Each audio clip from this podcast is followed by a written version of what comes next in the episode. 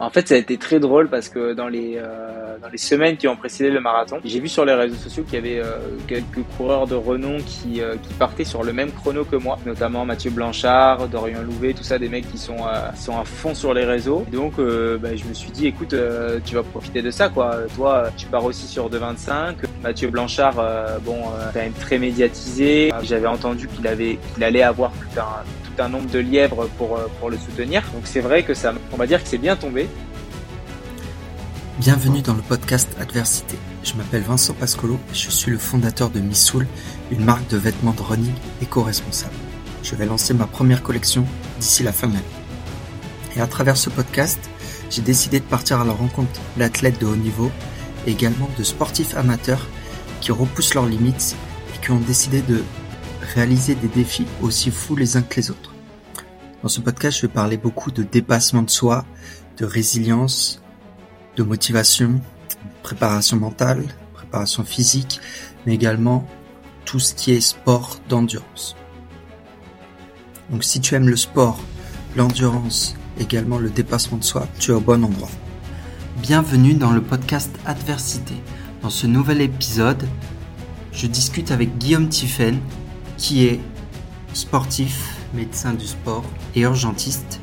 Il a fini à la 64e place lors du marathon de Paris avec un chrono sous les 2h30.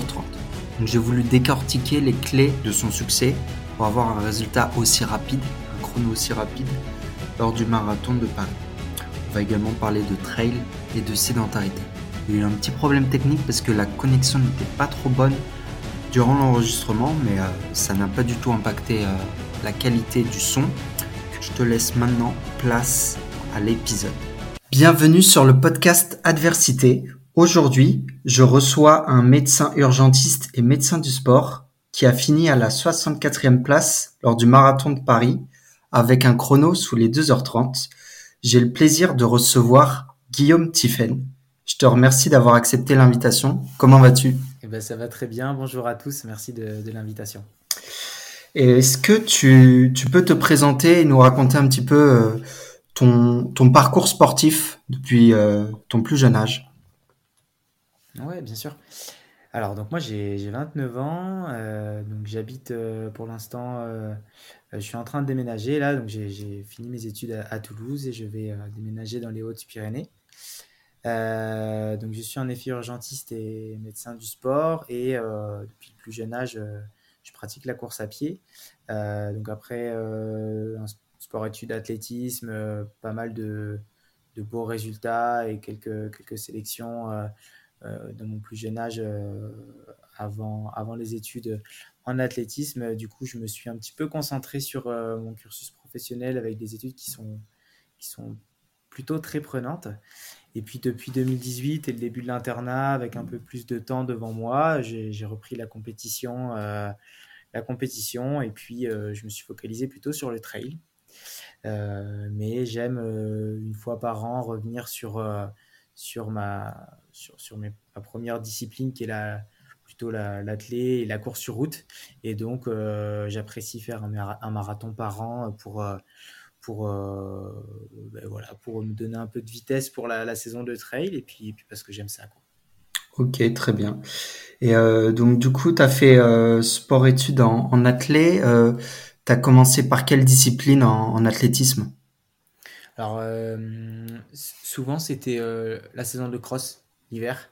Et après, donc dans les années de jeunes, c'était 2000 steeples. Et puis ensuite, 5000 et, et 10 000. Ok, c'est quelle, euh, quelle discipline que tu as préférée? Euh, Je dirais qu'avec l'âge, souvent, enfin, ce que j'apprécie le plus, c'est plutôt, euh, plutôt le long. donc aujourd'hui, aujourd'hui le marathon et, et voilà, les distances un peu courtes, j'ai un peu de, on va dire, avec plutôt le 5000, 10 000, quoi, plutôt même le 10 000. Voilà.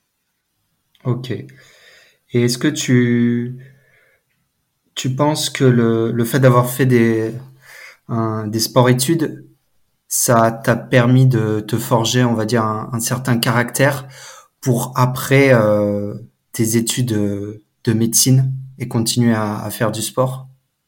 Alors, euh, caractère, je, pense pas, mais par contre, ça permet quand même de, gagner en automatisme et, et surtout d'apprendre à s'organiser. Parce que euh, euh, voilà, quand, euh, quand on a peu de temps pour, quand on est petit, les devoirs, ou puis après, plus tard, pour le, notamment le bac au lycée, on apprend à travailler efficacement. Et je pense que, faire du sport à haut niveau pendant les études, c'est, enfin, moi, pour moi, ça a été bénéfique et ça m'a appris à vraiment, vraiment travailler de manière efficace dans les moments où, dans le peu de temps que j'avais devant moi pour, pour travailler. Ok, ouais, je vois. Bah, après, c'est sûr que quand on a plusieurs activités de front, que ce soit les études, le sport, euh, à un moment donné, on apprend à, à être plus organisé et, euh, et aller droit à, droit à l'essentiel. Ok, euh, très bien.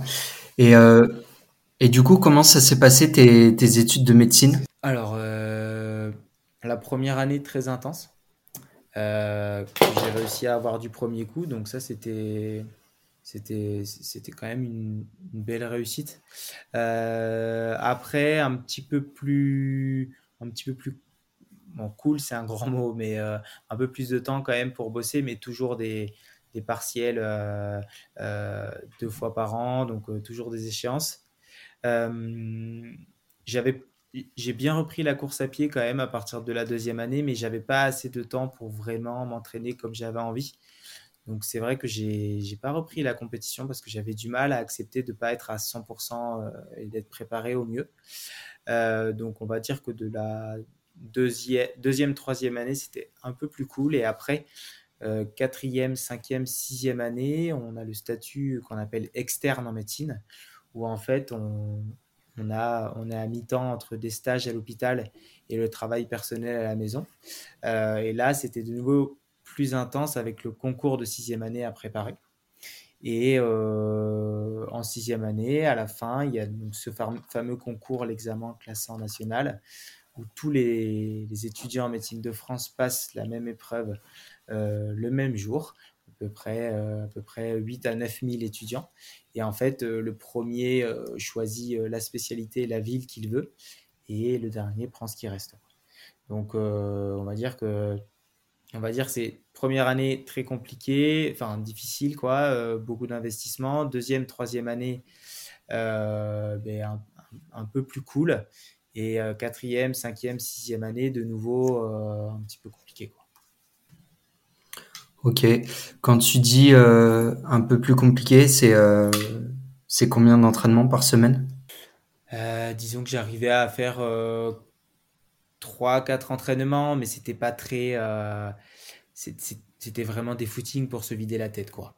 Et après, bon, après ce concours de sixième année, du coup, on a, on a l'internat qui là dure entre 3 et 6 ans en fonction de la spécialité. Et là, par contre, euh, si tu veux, on, a une sorte de. En fait, on, a un, statut un petit peu, on va dire, d'étudiant, mais on, a, on travaille, on a un salaire, on est autonome, on, a, un petit peu de travail personnel à la maison, évidemment, mais c'est, c'est surtout, ben, euh, en fait, on est médecin, quoi. C'est-à-dire qu'on va à l'hôpital, on s'occupe des patients, on est autonome. Et du coup, là, à partir de cette sixième année, par contre, donc depuis 2018, j'ai repris avec une vraie structure d'entraînement, un entraîneur. Et donc, on va dire que donc, euh, quatrième, cinquième, sixième année, trois, quatre entraînements. Et depuis, euh, depuis 2018, donc euh, septième, huitième, neuvième, dixième année, euh, plutôt, euh, ouais, on va dire entre 5 et 8 entraînements par semaine en fonction des, des échéances. Ouais, c'est pas mal. En tout cas, quand quand tu arrives à aller jusqu'à 8. Euh, ok. Et, et du coup, la, la spécialité médecine du sport, c'était quelque chose qui était naturel pour toi, qui avait du sens?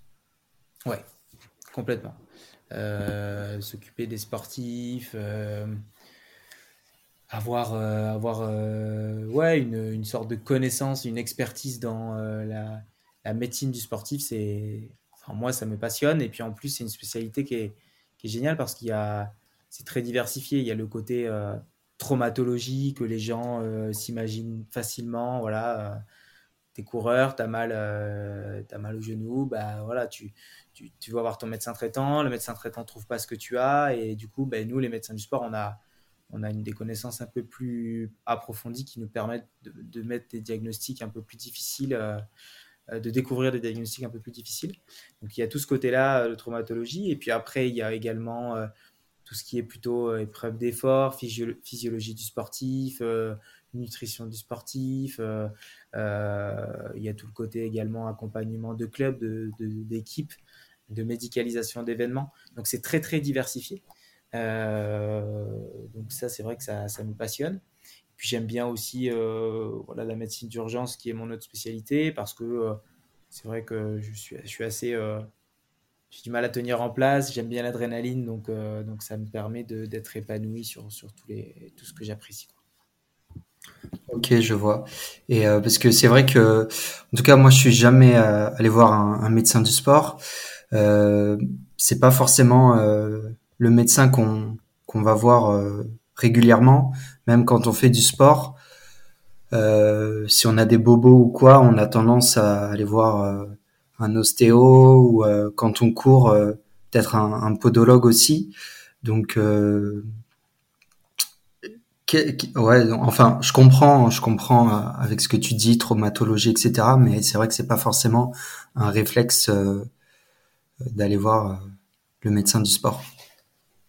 Non, après, il y, a plusieurs problèmes. Déjà, il y a l'accessibilité. Aujourd'hui, voilà, tout le monde sait que il manque de médecins, donc euh, peut-être que c'est compliqué d'en trouver un à côté de chez soi. Et puis après, euh, après je pense que voilà, on, peut tous avoir des blessures, euh, des blessures un peu, voilà, des tendinites, des choses comme ça. C'est des choses qu'on peut, qu'on peut gérer avec son kiné.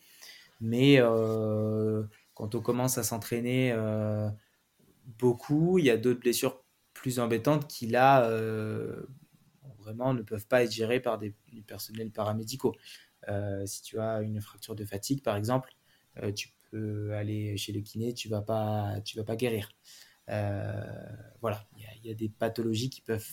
Enfin, si, on, si on fait autant d'années d'études, c'est justifié. Et je pense que c'est aussi le boulot du kiné, justement, de parfois dire bah, écoute, là, je pense que tu as quelque chose de plus grave, il faut que tu vois un, médecin. Quoi. Et le médecin du sport sera le professionnel le plus adapté dans ce cas-là. Euh, oui, donc on disait, on parlait de, des médecins du sport et tu me parlais de fracture de fatigue. Ouais, ouais. Donc je, disais que, en effet, le, kiné ou l'ostéo, c'est des, c'est des professionnels euh, avec qui on travaille quotidiennement. Mais par contre, euh, je pense que leur rôle aussi, c'est quand, quand ils sentent qu'il y a quelque chose d'autre que, que quelque chose qu'ils gèrent habituellement, une tendinite ou, ou, ou des, je sais pas, des, des lésions musculaires bénignes, ben, quand ils, quand ils sentent que c'est potentiellement quelque chose de plus grave, c'est important qu'ils qu'ils orientent vers un, médecin du sport parce que nous, on a, euh, voilà, on a une expertise forcément qui est un peu plus approfondie, quoi. Ok, très bien. Et euh, après, il y a, y a pas forcément une, euh, enfin, toi par exemple, t'es pas forcément, tu te concentres pas forcément que sur le la course à pied? Non, non, non. Euh, alors moi, vu que j'adore, euh, enfin vu que mon sport c'est la course à pied, euh, c'est vrai que je m'intéresse plus aux, aux, membres inférieurs, mais mais je vois des des tennisman qui ont mal au coude, des des haltérophiles qui ont mal aux épaules, je vois de tout quoi. Ok, très bien. En tout cas, très intéressant. Après, je pense qu'il y a il y a de matière à à, à, continuer la conversation là-dessus, mais euh, c'était pas le l'objectif de de notre appel. Euh, moi, ce que je voulais euh, que tu nous partages aujourd'hui, c'était en fait ta ta performance sur marathon, euh, savoir un petit peu comment tout avait commencé, à partir enfin en quelle année tu as commencé ton premier marathon jusqu'à ton dernier marathon qui est celui de Paris en, en moins de 2h30. Euh, c'est vrai que c'est un résultat, comme je te disais, qui, qui, fait rêver beaucoup de coureurs, le fameux sub 2h30. Euh, Donc voilà, c'était euh, comprendre un petit peu le, le cheminement du, du premier jusqu'au jusqu'au dernier. Eh bien, écoute, 2018, je fais mon premier marathon à Paris. sans franche préparation marathon, c'était plutôt je me souviens qu'une semaine avant, j'avais j'avais gagné les championnats de France universitaires de trail et et voilà, une semaine après, euh, je m'étais inscrit au marathon de Paris. Euh, c'était une course qui me faisait un peu rêver. Donc euh, j'y suis allé sans, sans francs objectifs. Je suis parti très prudemment. On avait une super météo, je me souviens. Et j'ai pris beaucoup de plaisir parce que j'ai passé la course à remonter du monde et j'ai fini en 2h37. Donc, donc très content. Ça m'a donné envie de, de refaire un marathon assez vite. Et du coup, j'ai fait celui de La Rochelle euh, en novembre euh, de la même année, il me semble. Euh, et là, j'ai fait 2h31. Donc très content aussi. Et puis, ah non, je te dis peut-être des bêtises, c'était peut-être en 2019, donc l'année d'après. Et, et puis ensuite, mon troisième marathon, c'était Berlin avec cette fois-ci une vraie prépa. En fait, ça s'est pas très bien passé. je partais pour vraiment faire sub 2h30, mais mais voilà, 2,29,59, ça m'aurait très bien allé. Et j'ai fini en 2,34. Alors, il faisait chaud ce jour-là. Et puis, euh, la préparation, c'était moyennement passé. C'est vrai que j'avais. Il y, a des séances clés que j'avais eu du mal à passer. Et, euh, du coup, je finis en 2h34 euh, en lâchant au 30e. Quoi. Et puis, euh, bon, j'avais toujours dans l'idée de, refaire un, marathon. C'est vrai que Paris n'est pas le plus roulant, mais mais c'est une course que j'aime. J'ai des amis qui habitent sur Paris. Mais ma famille peut venir assez facilement, assez facilement nous voir. Et puis, même s'il est peu roulant, euh, bon, il y a quand même des gros chronos tous les ans. Euh, c'est quand même là-bas où il y a eu le record de France de, de Mourad Amdouni. Donc, ça montre que quand même, il y a du niveau. Et, donc, du coup, c'est vrai qu'on a, avec mon entraîneur, on a axé les, première partie de saison vraiment sur ce marathon. J'ai fait une prépa euh, très assidue sur euh, bien, euh, bien, on va dire 16, 18 semaines, mais en commençant tranquillement après une coupure, une coupure, une coupure annuelle de, de 3 semaines. vraiment où j'ai pu me régénérer tout ça et, et la préparation s'est très très bien passée dans le sens où j'ai eu aucun pépin physique et là là contrairement à la prépa pour Berlin aucun couac, euh, aucune séance euh, non passée. Euh, et donc avec l'objectif de faire plutôt initialement 2h28 et puis en fait avec la prépa, c'est vrai que l'allure de 2h20, de 3h25 au kilo, je l'ai vraiment bien, je l'avais vraiment bien, bien dans les jambes, bien maîtrisé. et donc, on est parti finalement, au bout de deux semaines avant, on savait qu'on partait plutôt sur, sur 2h25. Et, euh, et puis voilà. Voilà, on va dire que la prépa s'est passée comme ça. Un peu dur par contre parce que professionnellement, j'ai eu un. J'avais six mois un peu difficiles. Mais euh, voilà, comme je te dis, euh, on a réussi à bien gérer et toutes les séances clés vraiment sont passées. Ok. Tu... Ça t'est arrivé de louper des entraînements durant la prépa? Eh bien, écoute, je crois que non. Je crois que je n'ai pas loupé un seul entraînement. J'en ai pas bâché. J'en ai bâché aucun. Euh, vraiment, euh, non. Ça s'est vraiment super bien passé. Alors évidemment, dans les périodes où il y avait beaucoup de volume, euh, bon, tu sens que physiquement tu es fatigué, tu sens que quand les copains proposent d'aller boire un verre, bah, tu préfères rester chez toi, poser parce que vraiment avec le boulot plus la prépa c'était un peu compliqué. Mais aucun entraînement abandonné, euh, aucun où les allures n'étaient pas passées. Et encore une fois, non, pas d'entraînement loupé, je me souviens. Ok. Euh, et quand tu dis beaucoup de volume, euh, t'es monté jusqu'à combien de kilomètres euh, par semaine? La plus grosse semaine, ça a été 150. Euh, et en, en moyenne, c'était des semaines à 100, 125, 130, je pense, à peu près. Après, il y a quand même eu des semaines, euh, il, y a, eu des semaines avec euh, un peu plus light, avec des, des, courses préparatoires. Euh, donc, c'était quand même pas toujours 130 bornes, mais, mais voilà, en moyenne, c'était ça. Ok. Ouais, donc grosse, quand même une grosse intensité, et puis il fallait tenir pendant 4-5 mois de préparation, quoi. Ok. Parce que, ouais, non, enfin, c'est c'est assez intense, et puis surtout, enfin généralement pour le grand public, les prépas qu'on qu'on indique, ça va être 12 semaines. Donc c'est vrai que tu as voilà, tu commencé avec une une prépa qui est qui est un peu plus longue, tu as commencé avant avant tout le monde, mais après voilà, comme tu le disais, c'est une une prépa où où tu commences tranquille, euh, assez assez light. Et euh, et je pense que que les trois semaines de, de pause annuelle euh, ont dû bien t'aider à régénérer le, le corps. Complètement, ouais, complètement. Et je pense que c'est important de de partir sur des bonnes bases et de, de commencer reposer parce qu'une prépa marathon c'est ça peut être difficile quoi. Après je pense que tout le monde ne fait pas cet effort là enfin de commencer light, mais euh, parce que euh, je sais pas, on a des a priori ou on pense que voilà c'est 12 semaines, donc on, on commence directement euh, au charbon quoi, mais au final euh, euh faut y aller petit à petit de manière progressive. Je, pense que c'est surtout très important pour pour le corps parce qu'on si tu commences à quelqu'un qui a l'habitude de courir 50 bornes semaine et puis qui veut en faire euh, sans d'un coup, euh, le corps n'est pas capable d'assumer ça et, euh, et, augmenter progressivement le volume, je pense que c'est vraiment la clé pour éviter de se blesser. Je vois. Du coup, moi, ce que je voulais comprendre aussi, c'était, en fait, pour arriver à, ces 2h30, moi, je comprends que, voilà, tu fais de l'athlétisme depuis ton plus jeune âge, donc je pense que c'est plus compliqué pour quelqu'un qui commence la course à pied, on va dire, à l'âge de 30 ans, d'arriver à, faire un, un sub 2h30 euh, au bout de quelques marathons. Il y a quand même euh, la répétition des entraînements derrière euh, pendant des années et des années. Donc je pense que voilà, c'est c'est ce qui explique ta performance. après, il y a beaucoup de sacrifices aussi, je pense.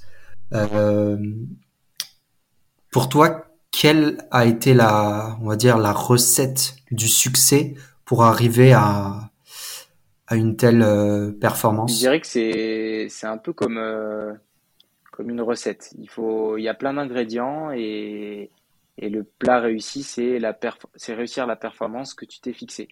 Euh, dans ces ingrédients, il faut il faut déjà être bien dans sa tête. Donc être bien dans sa tête, c'est avoir un entourage un entourage sain autour de toi.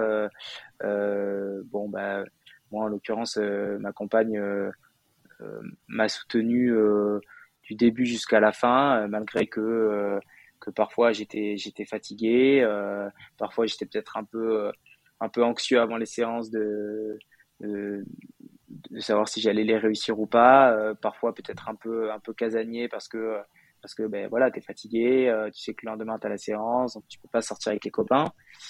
Euh, après, il faut un entraîneur euh, qui, qui, soit capable, surtout quand tu un travail un petit peu compliqué, eh de t'adapter ton planning euh, en fonction de ton, de ton, de ton boulot. Ça, c'est pareil, c'est pas donné à tout le monde.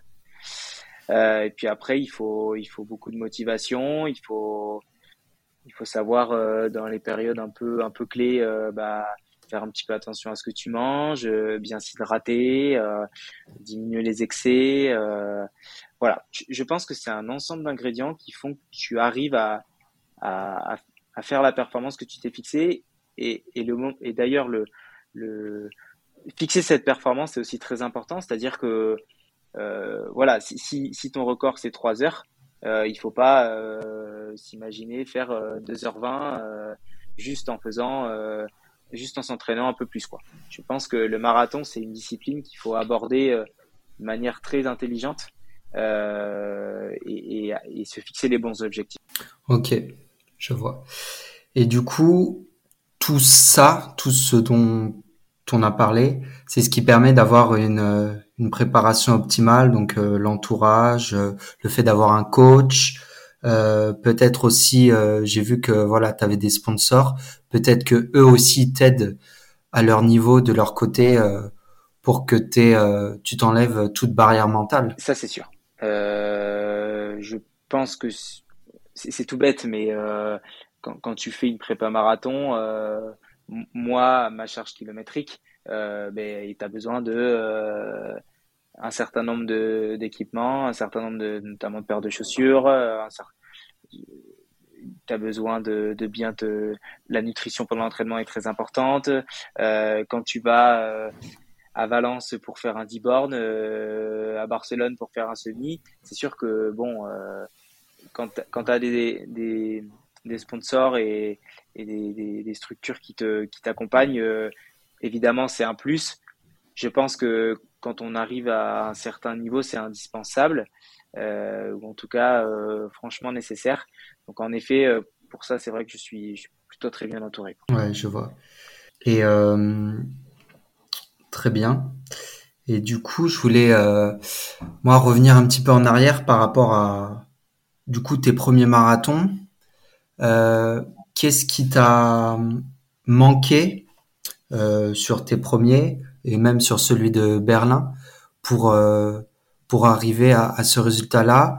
Et est-ce que euh, je sais pas si on peut parler d'échec, mais est-ce que le fait de de pas avoir euh, fait un marathon idéal à Berlin, ça t'a permis de de te relever et d'apprendre de on va dire de tes erreurs pour pour avoir une prépa qui soit optimale et une course qui se passe dans les meilleures conditions.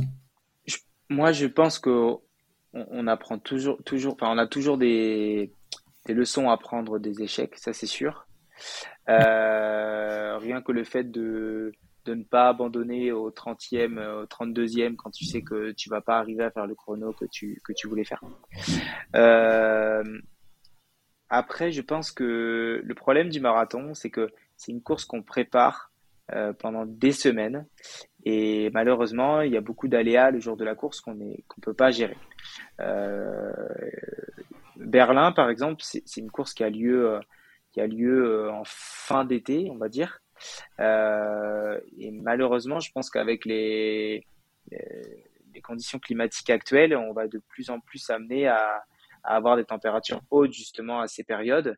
Et euh, c'est vrai que, tu vois, moi, je, l'ai senti, la préparation a été très, très, très compliquée euh, à gérer en plein été. Et, euh, l'enseignement que j'ai pris, c'est que je me suis, à l'issue de, la course, je me suis dit jamais je, je referai le marathon de Berlin parce que la préparation euh, juillet-août, c'est, invivable. C'est invivable. Donc, euh, donc peut-être que oui, en effet, ça c'est, un enseignement.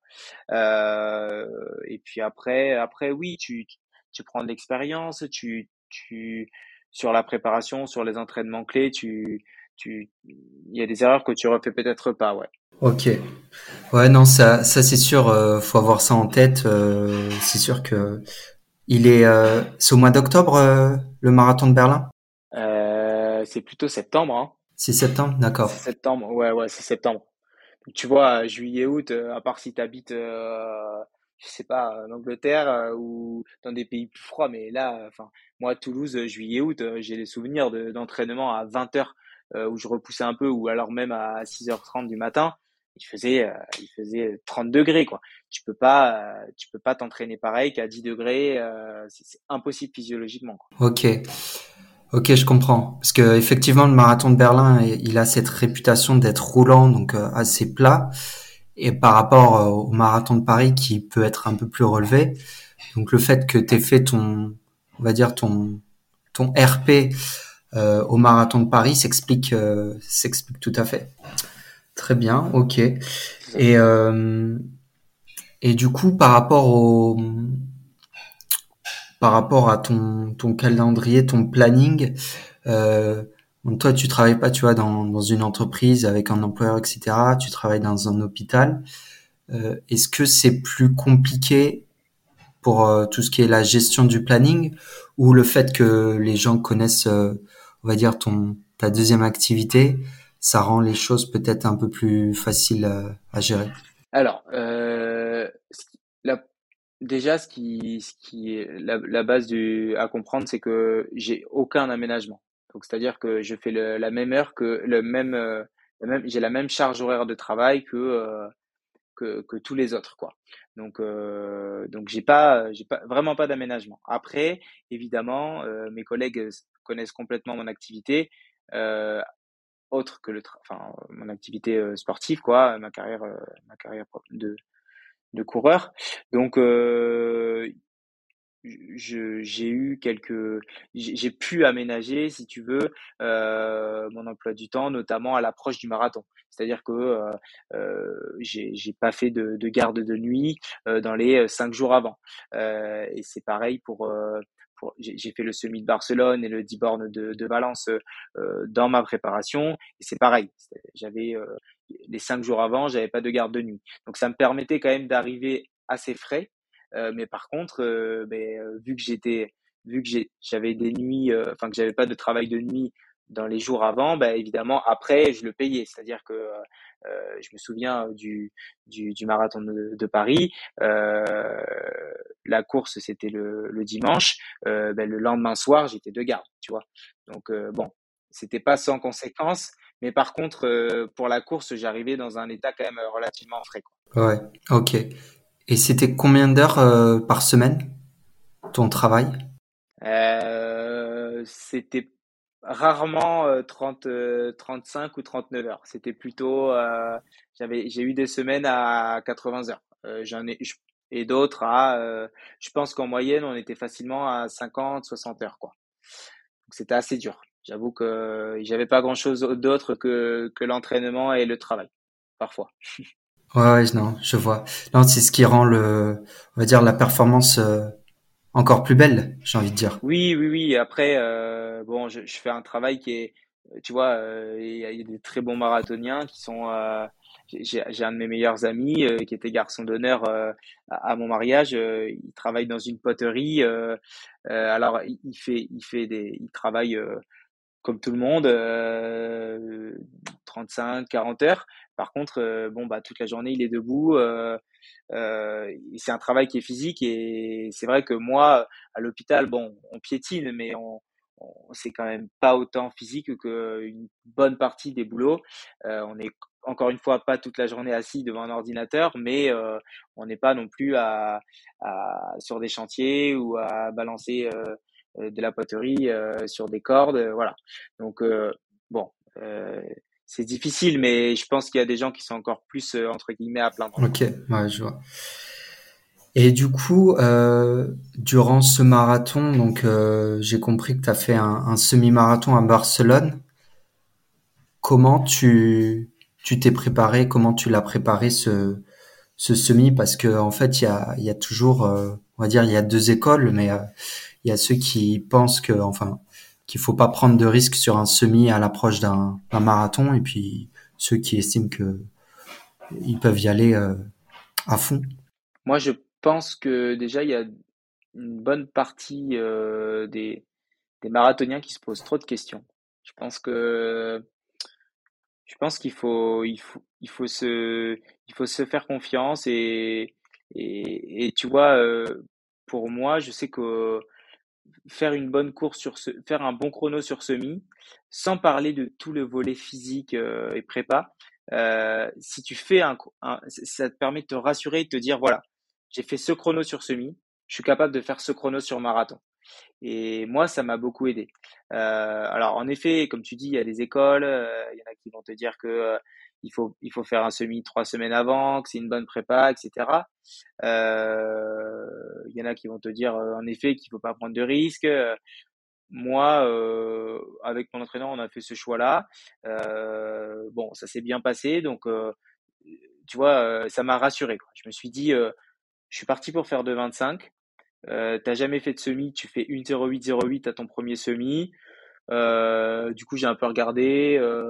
Les mecs qui faisaient ce chrono-là, euh, combien ils faisaient sur marathon. Je me suis dit, écoute, euh, de 25, t'es dans les clous, euh, t'es capable.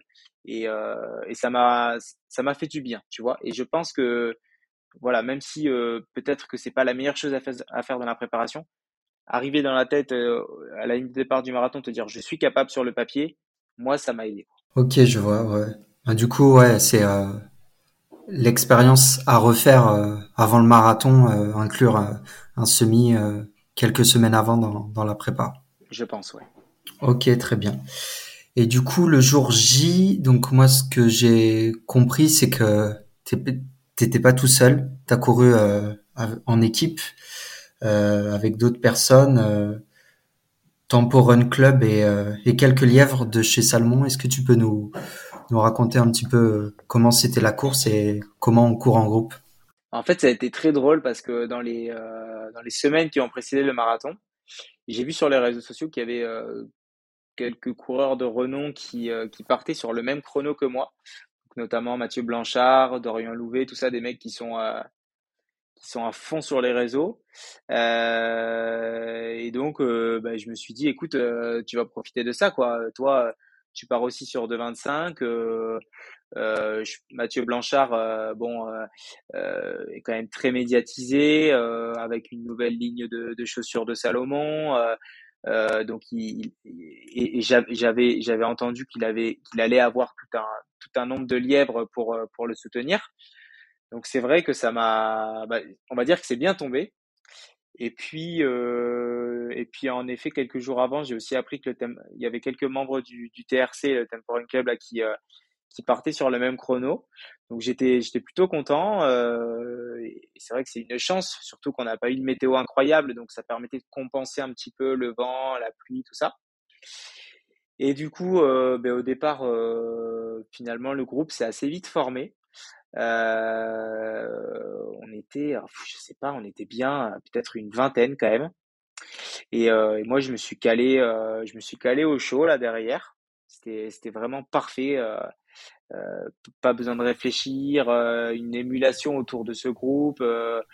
donc c'était, c'était très très très très plaisant et, c'est vrai que ça permettait de, de, pas trop s'inquiéter du rythme quoi. Et puis, euh, et puis après, euh, bon, il y a eu quand même quelques, quelques mecs qui ont sauté.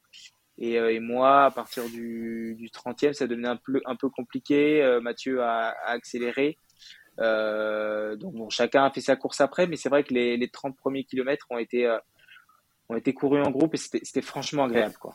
Ouais, je, je vois ça. Du coup, c'était la première fois que tu courais avec, bah, avec des lièvres autour de toi, même si c'était pas voulu? Euh, ça m'est déjà arrivé d'avoir des, des, amis qui me, qui me servaient de lièvre euh, sur une partie d'une course. Et c'est vrai que là, avec autant de monde, autant de monde, euh, ouais, vraiment, euh, tu vois, Mathieu, Mathieu Blanchard, il avait, il, était au chaud et c'était impressionnant. Ils avaient vraiment fait, je crois qu'il y avait quatre ou cinq mecs de Salomon qui étaient devant lui. ouais, avec autant de, lièvres. Ok, juste un petit rappel, enfin, pour ceux qui nous écoutent, donc les lièvres, c'est c'est les personnes qui vont accompagner les athlètes pour euh, définir un petit peu le tempo, l'allure, pour qu'il n'ait pas à, s'inquiéter du, du, chrono. En tout cas, c'est c'est ça l'objectif. ok, très bien. Et du coup, donc euh, ouais, donc euh, après tu te fais lâcher un petit peu par par Mathieu Blanchard et, et ceux qui qui courent avec lui. ça se passe comment la fin du marathon? Ben, compliqué, ouais. Au, 30, 35e, euh, j'avais du mal à m'alimenter. Euh, je prends un petit coup de, un petit coup de moins bien euh, et en fait malheureusement ça, c'est vrai que ça coïncidait pas mal avec, bah, tu, tu, le sais très bien, hein, la partie où, où ça commence à être compliqué, le passage des tunnels, des faux plats, tout ça. et du coup tu te retrouves seul donc tu prends un peu plus le vent. donc ouais, assez difficile tu te poses beaucoup de questions. Euh, J'avais un peu, un peu d'avance sur mon sur 2,25, donc euh, je, voyais que je voyais que ben, malheureusement j'étais plus en avance et puis je commençais à perdre du temps. Donc bon là c'est toujours le moment un peu clé quoi où tu te dis est-ce que est-ce que tu vas tu vas faire un peu moins bien que ton objectif ou est-ce que tu vas complètement craquer? C'est vrai que j'étais j'étais très très très déterminé et, euh, c'est tellement une prépa qui est qui est difficile que, je me voyais pas euh, je me voyais pas m'effondrer. J'ai réussi à tenir. C'est sûr que c'était dur. Hein. Euh, tous les marathoniens qui nous écoutent ont, connu cette sensation un, jour ou l'autre. Donc, euh, donc j'ai vraiment essayé de, de me concentrer, de, de, perdre le moins de temps possible. Et puis finalement, bon, je finis en 2,26,42. Euh, donc, je, alors mes, mes proches pensaient que j'allais râler et que j'allais euh, j'allais être un petit peu énervé de mon chrono. Mais franchement, je suis arrivé, euh, j'étais très heureux parce que parce que voilà, j'étais finalement pas si loin de mon objectif. Et puis euh, et puis de toute façon, euh, je, sais que je sais que Paris, c'est euh, je, sais qu'en faisant ce chrono-là à Paris, je suis capable à Valence, par exemple, de faire mieux. Et, et, puis bon, je sais que j'ai encore une marge de progression, donc Donc je me dis vivement le prochain et en même temps c'est bien, t'as pas lâché quoi. Ouais, non, c'est un, c'est un sacré, sacré chrono, sacré, sacré défi en dessous des 2h30. Est-ce que tu penses que la, après c'est peut-être pas ton cas, hein, mais euh, est-ce que tu penses que la barrière des 2h30, ça peut être un plafond de verre dans le sens où euh, une fois qu'on a atteint cette euh, barrière-là, c'est difficile de continuer à, à progresser même si tu es jeune pour la course à pied et tu as, je pense, encore une belle marge de progression? Alors je pense que plus on, descend en chrono, plus c'est difficile de gagner des minutes. C'est sûr que Autant passer de 4 heures à, à, 3h40, euh, c'est faisable euh, en fonction des, profils. Par contre, euh, gagner 20 minutes quand as un record à 2h30, c'est impossible. Donc évidemment, quand on commence à avoir des allures qui sont hautes, très hautes même, c'est difficile de, gagner beaucoup de minutes. Après, je pense que on a tous, euh, on a tous chacun euh, des, des, facultés qui nous permettent d'envisager certains chronos. Moi, je sais que euh, je ferai jamais 2h15 au marathon, malheureusement. mais je pense que je suis capable de m'approcher des 2h20. donc évidemment, après, c'est des choix de des choix de prépa, des choix d'orientation.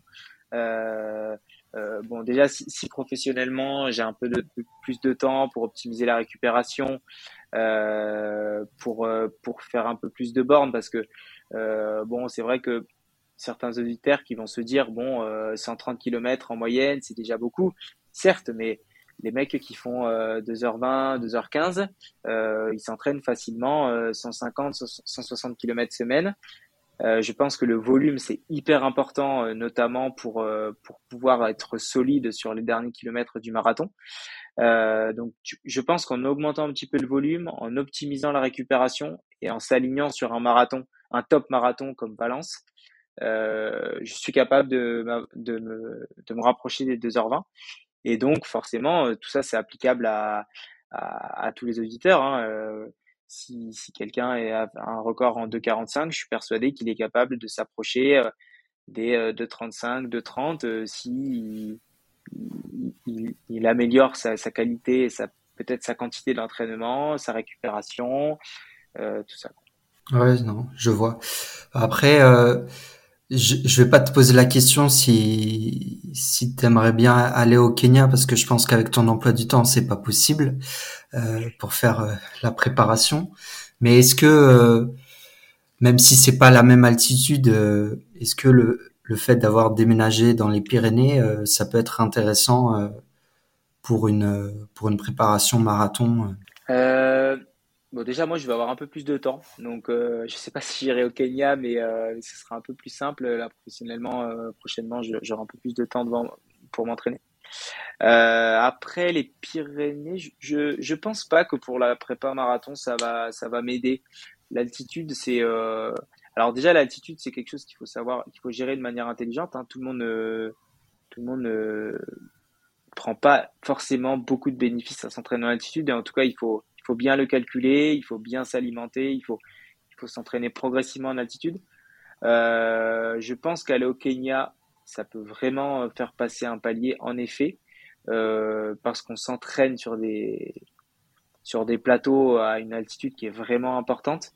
Euh, qui est impossible à trouver dans les Pyrénées, à part peut-être à Font-Romeu. Euh, mais en tout cas, moi où je suis dans les Hautes-Pyrénées, euh, non, je ne pense pas que ça va pouvoir m'aider. Mais en effet, je pense que des, stages en altitude, ça peut être une, façon de, passer un cap, euh, un cap et, de progresser, franchement. Ouais. Ok, très bien. Et du coup, une fois que tu as fini ton marathon, comment se passe la période post-marathon, qui est pas forcément évidente pour tous les coureurs? Oui, c'est compliqué. Il y a un petit blues, il y a, il y a l'envie de, de, de, refaire des courses rapidement. Moi, euh, je commence à assez, bien gérer ces périodes-là, euh, donc euh, j'ai pris un peu de repos et puis en fait il y, avait le le mariage qui approchait, donc euh, j'étais un petit peu obligé de de me concentrer aussi sur ça et puis de prendre le relais avec ma compagne qui, qui avait géré beaucoup de choses pendant la prépa.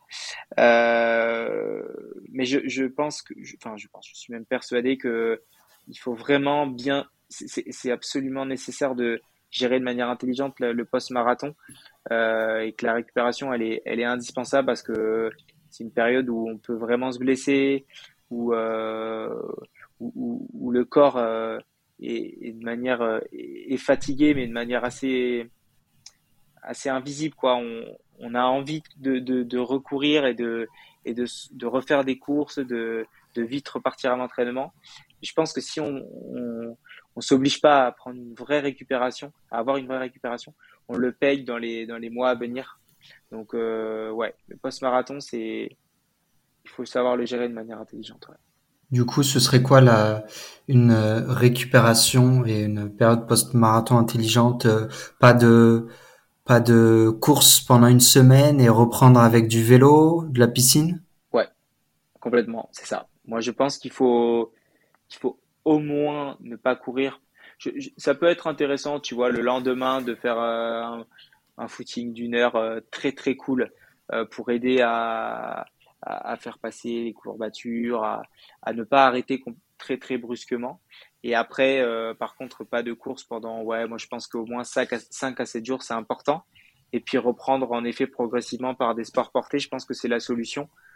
Tu vois, euh, comme tu viens de dire, c'est exactement ça. C'est euh, peut-être euh, ouais pendant une semaine ne pas courir et puis euh, le, lundi à J, plus 8 euh, faire une semaine de, de, vélo, natation au plaisir, puis reprendre après à deux semaines. Je pense que c'est, je pense que c'est pas mal. Ouais. Et, et avoir alors pas forcément une course dans le mois qui suit, mais dans les trois quatre mois qui, qui suivent la, le marathon, est-ce que c'est ça peut être intéressant pour pour passer à autre chose? Ouais, ouais, je pense. Moi, tu vois, euh, alors je saurais plus dire à combien de semaines après, mais euh, j'ai fait. Euh, alors moi j'ai fait un trail un peu trop tôt justement où ça s'est pas très bien passé. Euh, donc tu vois encore une fois ça montre le le, côté très important du de bien gérer le post-marathon, mais je pense que ça devait être six semaines après. J'ai fait euh, un, trail qui est assez connu qui s'appelle la Pastourelle dans le Cantal qui avait été support des championnats de France l'année dernière tu vois, j'ai gagné et euh, j'ai fait un chrono qui était plutôt pas mal, qui m'aurait classé euh, euh top 8 euh, l'année des championnats de France, sachant que la météo était plus grasse et euh, qu'il n'y avait pas la densité des France, donc forcément peut-être un, chrono du coup qui est un peu moins bon forcément. Et finalement j'étais, tu vois, ouais, à 6-8 semaines après le marathon, donc je pense que c'est quand même possible d'être performant dans les 6 à 8 semaines après, ouais. Ok, oui, bah, on, voit avec ton exemple en tout cas que c'est possible. Euh, ok, très bien. Bah, du coup, ça fait une bonne transition pour le pour le trail. Euh, donc j'ai compris que tu étais plus quand même orienté trail que marathon, même si voilà, t'en fais un par an des, des marathons. En tout cas, tu essayes. Qu'est-ce que tu, j'imagine que tu adaptes ton, ton entraînement entre le entre le marathon et le trail. Et euh, moi, ce que je voulais savoir, c'est euh, est-ce que tu cherches des euh, des trails qui sont assez assez roulants aussi, ou tu vas chercher quand même un peu plus de dénivelé? Alors déjà, je pense que le, le marathon c'est un très bon exercice pour le, les trailers parce que ça permet, notamment si on le fait en, début de saison, parce que ça permet de te donner des bases de vitesse qui sont qui sont vraiment très importantes pour le, le trail et, et qui te permettent de faire la différence sur les, en effet, les portions roulantes. Moi, je j'ai un profil quand même très euh, très coureur à pied, donc c'est vrai que euh, je, je, vais plutôt chercher les, les trails euh, roulants. Euh, tu vois, je suis autant je suis capable de. Je, pense que les meilleures mes meilleures performances, je les aurais plutôt sur des courses en effet roulantes. Par contre, sur euh, des trails extrêmement techniques, euh, j'ai du mal à jouer aux avant-postes parce que notamment en descente, je suis je suis pas très très bon descendeur. Donc euh, malheureusement, je perds souvent des places sur euh, sur ces parties-là de course. Donc je pense qu'il faut, en effet, faut vraiment adapter euh, son profil aux, aux, courses que tu choisis en, en, trail. Mais après, il y a des il y a des trailers très techniques qui sont capables de faire euh, des super chronos sur sur marathon. Tu vois, bah, Mathieu Blanchard par exemple bon bah il arrive à faire deuxième à l'UTMB euh, et puis il fait 2,23 sur sur marathon, c'est c'est prodigieux quoi. et des exemples comme ça, il y en a d'autres. Ouais, non, c'est. Il y en a d'autres. Hein. Je crois que Pocapel, il avait fait, il avait fait dans les 2h20, même peut-être moins sur un marathon. Et puis là, il fait, je crois qu'il fait top 4 au, au trail, euh, au trail d'Andorre euh, le week-end dernier. C'est des mecs euh, dans le technique qui sont très bons et ils sont capables de faire des chronos de fou sur marathon. Moi, je, chrono sur marathon pas trop mauvais, mais dans le technique, je suis pas, je suis pas incroyable en tout cas pour l'instant. Donc, en effet, je m'oriente plutôt vers les trails roulants. Ok. Et c'est quelque chose que tu veux travailler, les trails techniques? Euh, Je, m'installer dans les Pyrénées va me permettre de progresser dans le technique. Euh, mais je pense pas que je deviendrai un jour un excellent descendeur, tu vois. Euh, et malheureusement, aujourd'hui, le trail se densifie de plus en plus. C'est-à-dire que quand tu es dans les meilleurs mondiaux ou meilleurs français sur trail, tu es forcément capable de faire dans les 2,25 au marathon. Les mecs, ils, sont tous capables de faire des gros conos sur le plat, de faire moins de 31 sur 10 bornes, euh, moins de 1,8 sur semi. Euh, mais par contre, euh, moi, je pense que je je serai jamais un excellent descendeur. Donc, je vais le travailler pour devenir un peu moins mauvais, mais mais non, je je deviendrai jamais un grand un grand un grand technicien de la montagne parce que peut-être que j'y suis pas allé depuis tout petit, on va dire. Donc, je vais compenser en allant sur des, des, des courses un peu plus roulantes. Ok. C'est quoi tes, tes prochains objectifs pour les prochaines années? Euh, ben, Ce serait m'exporter un peu plus dans les, dans les Alpes. C'est ça qui me manque, je pense, pour... Euh, un de mes objectifs euh, principaux, ce serait d'intégrer un, un, gros team de trail.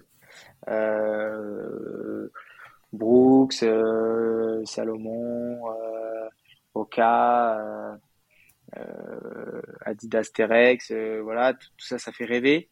Euh, et aujourd'hui, je pense que je manque, j'ai une visibilité qui est, vraiment, qui est bonne, je pense, dans les Pyrénées. Je commence à avoir à être assez connu dans les Pyrénées, mais aujourd'hui, je, pense que ce qui me manque, c'est peut-être des beaux résultats dans les Alpes sur des courses qui sont plus visibles. Ok. En parlant de Pyrénées, euh, moi je vais faire euh, un trail qui est euh, qui est pas forcément très connu. En tout cas, c'est ce que je pense. Un, un ultra trail, je vais faire 100 km de l'ultra Riège. Je sais pas si tu connais. Ouais. Si si, je connais, je connais. Je connais bien le un des organisateurs, ouais. Donc voilà. Bon, bon, courage. Ouais, merci. C'est 6500 mètres de dénivelé, donc assez costaud. Donc euh, moi je suis plus sur des formats longs. Euh, j'aime bien euh, se dépasser, etc. Donc après, si c'est concluant, on pourra peut-être envisager la, la fameuse limite des, des 100 miles qui, est, qui est très intéressante. Et voilà. Euh, ok, très bien. Euh, bah écoute, euh, on a abordé donc le marathon que je voulais voir avec toi, la partie trail.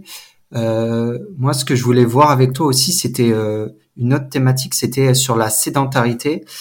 Donc, euh, ce que je te disais en, off, c'est que alors il y, a eu plusieurs études récentes qui ont montré que voilà, les enfants et les adolescents, comme ils pratiquaient moins de sport, comme ils étaient moins actifs, ils mettaient en danger leur, euh, leur santé actuelle et future, que ce soit, euh, enfin voilà, dans, tous les pays et, euh, aussi en France. Et je voulais savoir ce, que ça t'évoquait en tant que médecin. Euh, alors ouais, l'étude que tu m'as parlé en off, c'est vrai que je l'ai pas vu passer, donc ça va être compliqué d'être vraiment critique. Euh, par contre, en effet, je pense que je pense que le, sport euh, euh, notamment en France, euh, euh, n'est pas, forcément pas toujours mis en valeur en tout cas et que bon bah évidemment hein, je pense qu'il y y a 20 ans les, les, jeunes ils avaient leur portable enfin 20 ans c'est peut-être loin mais il y a 15 ans leur premier portable en en cinquième, quatrième, troisième, et aujourd'hui, bon, peut-être qu'en primaire, ils ont déjà un portable, donc pareil pour euh, les ordinateurs, les tablettes. Donc, euh, en effet, hein, c'est plus simple de s'asseoir le soir en rentrant de l'école et de, de regarder des vidéos ou d'aller sur TikTok plutôt que de, mettre ses chaussures et puis d'aller courir ou de prendre une raquette, d'aller jouer au tennis ou voilà. Donc, euh, je pense en effet que c'est problématique.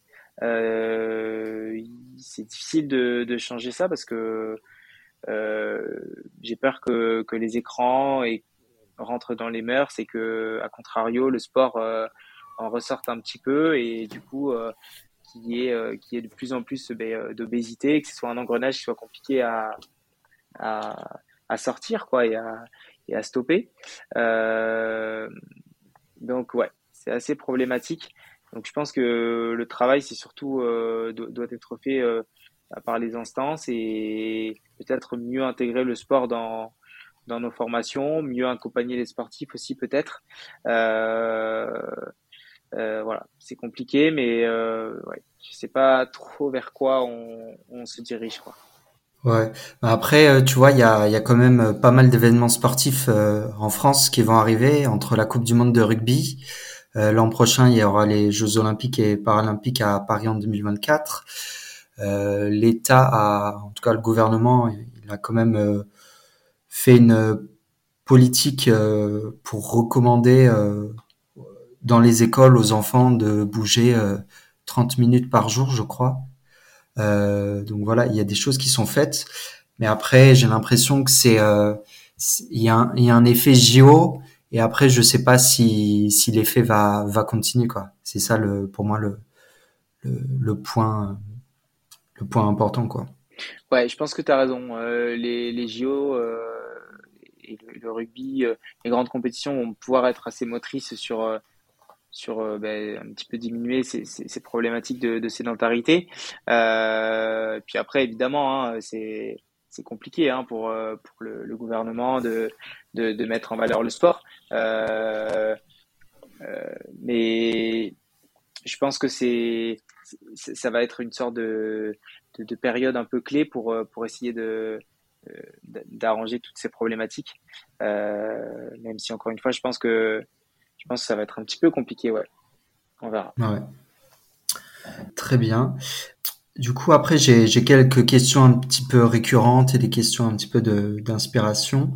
Euh, moi, je voulais savoir euh, qu'est-ce qui t'inspire au quotidien et est-ce qu'il y a un sportif qui t'a inspiré ou qui t'a marqué? Oh là là, c'est une bonne question, j'y avais pas réfléchi. Euh... Bah, déjà, moi, le, je, suis amoureux de mon sport. J'aime courir. Euh, c'est, c'est une drogue, quoi. J'ai, j'en ai besoin pour, euh, pour, pour moi, c'est, c'est un outil pour décompresser, pour, pour me mettre en valeur, pour me dépasser. Euh, donc, euh, voilà, je, j'en ai besoin pour, pour être bien dans ma peau et bien dans ma tête. Et, et, après, euh, je dirais que en trail, euh, je j'ai pas de j'ai pas d'idole, euh, mais évidemment, je suis là en ce moment, je suis très impressionné par les performances de Rémi Bonnet, par exemple, euh, qui qui, ex, qui a ex, qui a excellé cet hiver okay. Euh, sur euh, en ski alpinisme et qui qui excelle là en, en trail. donc, je suis, je suis assez impressionné par ses performances. Euh, mais mais j'ai pas j'ai pas d'idole quoi. J'ai pas d'idole, j'ai pas de je me dis pas euh, j'aimerais ressembler à telle personne, mais euh, évidemment je suis impressionné par euh, par le par les performances actuelles de, de Rémi et puis par euh, par la, la, densité et le, l'adversité qu'il existe actuellement dans le trail quoi. Ouais. Et qu'est-ce qui te, te pousse à toujours vouloir plus? Est-ce qu'il y a quelque chose qui te motive euh... Je pense que c'est mon, mon côté. Euh... Ouais. Je pense que c'est mon côté euh, compétiteur. Euh, tu fais quelque chose, puis tu as envie de faire mieux. Tu vois, euh, moi, moi j'aime bien quand je fais une course, je, si je l'ai gagné et que j'ai l'impression que le chrono que j'ai réalisé est bon et difficilement améliorable mais je vais plutôt aller vers une autre course si tu veux. j'aime bien, j'aime bien laisser ma trace et et, puis et puis puis ouais, ce côté compétiteur de toujours vouloir faire mieux et et plus rapide quoi. je pense que c'est ça qui fait que que j'ai toujours cette cette envie de de, de faire des courses quoi. Ouais, très bien. Du coup, je voulais savoir euh, comment tu, tu arrivais à, à progresser constamment? Euh, ouais, je, je, pense que euh, déjà, ce qui est sûr, c'est qu'il faut être bien accompagné. Euh, tu vois, euh, je pense que c'est compliqué d'être vraiment performant si t'as pas, bah, si t'as pas un entraîneur qui soit qui soit adapté à tes objectifs. si t'es pas si tu as un emploi de temps qui te permet pas de récupérer, si euh, tu fais n'importe quoi avec l'alimentation. Donc déjà, il y a, toujours des leviers annexes à la course à pied qui te permettent de progresser. Et ensuite, euh, je pense qu'avec les, avec les années et en, continuant à, à, pratiquer, si dans la tête tu es toujours motivé, tu ne peux que progresser. Alors évidemment, ça, ça s'arrête. Hein. Euh, euh, je pense que après, euh, après 40 ans, c'est compliqué hein, d'être encore performant comme à, comme à 25.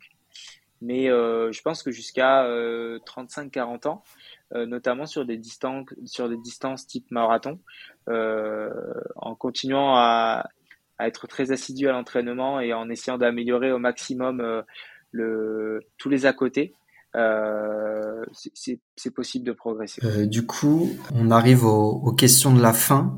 C'est des questions, voilà, faut choisir entre deux choix. Euh, tu es plutôt trail ou course sur route? Trail. Ok. Euh, marathon de Berlin ou marathon de Paris? Paris, sans hésiter.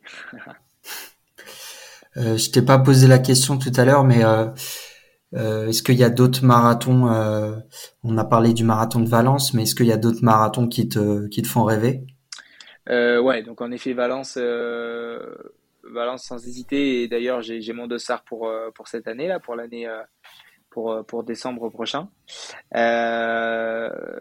après, alors, je pense que personne ne le connaît ce marathon, mais j'ai des, j'ai fait quelques séjours, euh, j'ai une grosse attache euh, euh, sentimentale à, à Tahiti. Et, et je, un jour, je me suis fixé d'aller gagner le, le, marathon de, de Tahiti qui a lieu, pour les connaisseurs, à, à Moréa, qui est l'île en face de, de Tahiti, justement.